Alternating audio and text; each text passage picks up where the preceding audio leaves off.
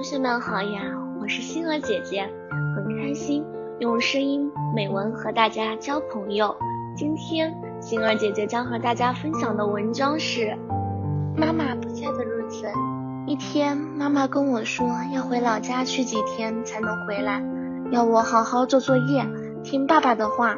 平时妈妈总在我身边唠唠叨叨，因为我觉得如果妈妈不在，我的耳根就可以清静清静。如果妈妈不在家，那家不就是我的世界了吗？我就答应了妈妈。第一天，妈妈不在，多好了，我不用做作业了，跑到邻居那里跟小姐姐玩了一个上午，感到口渴了，跑回家直嚷嚷：“妈妈，我口渴了，给我倒杯水来。”好久没有人回答我，我才想起来妈妈没有在家，就自己倒了一杯水喝。晚上睡觉的时候。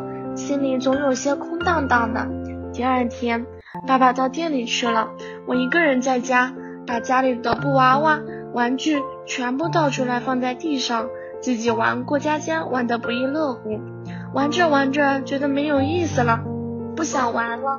有的不想整理，心里想妈妈在多好呀，给我拿水果吃，又帮我整理玩具。